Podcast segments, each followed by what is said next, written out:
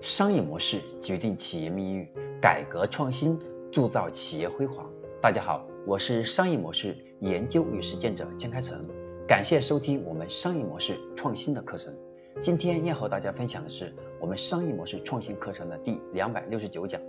生成全新商业模式，我们要找到好的创意，而好的创意它又有两个技巧。所以，我们今天这堂课程要和大家分享的是如何去找到我们商业模式创新的 idea。我们在上一讲当中，我们也提到了商业模式的基础条件是要有好的交易结构，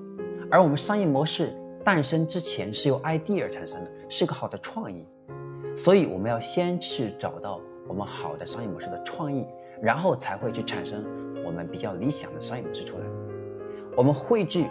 一个已经存在的商业模式是一回事儿，设计一个新的商业模式，它却是另外一回事。所以我们在设计新的商业模式，它需要产生大量的商业模式创意，并且去筛选出最好的创意，这是一个富有创造性的过程。这个收集和筛选的过程，我们称为商业模式的创意构思阶段。当设计可行的新商业模式时，掌握的创意构思的技能越强。我们的商业模式的创造力就越强。当设计新的商业模式时，我们所面对的一个挑战是忽略现状和暂停关键的运营问题，这样我们才能得到真正的全新差异。我们看到很多的企业，我们在研究商业模式创新的时候，我们是基于我们当下企业的问题是研究的商业模式，所以这个商业模式它必然会有很大的局限性。我们仅仅是为了解决当下的一个问题，我们去创新我们的商业模式，但是这个问题很快被解决掉，或者是很难被解决掉，所以我们的商业模式的生存力很有可能因为这个问题被解决掉了，我们商业模式就失效，我们要重新去创新，所以就会出现我们的商业模式会一直在调。对于一个企业来说，我们的商业模式要变，但是如果一直变，我们的整个的组织就会面临的巨大的挑战。我们组织不停的变，我们的员工也不希望一直变啊。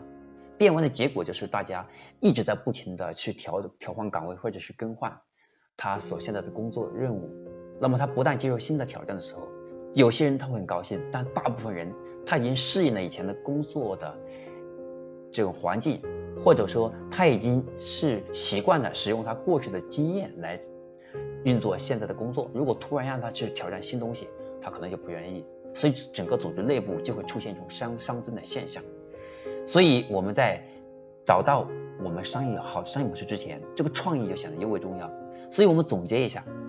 我们要去打造出一个好的商业模式，我们可以通过两个方式，先去找到我们好的商业模式的源头，就是创意。一，我们可以使用我们商业模式的画布来去构思我们商业模式创新的一些核心问题。也就是我们用商业模式的九宫格的方式，把我们的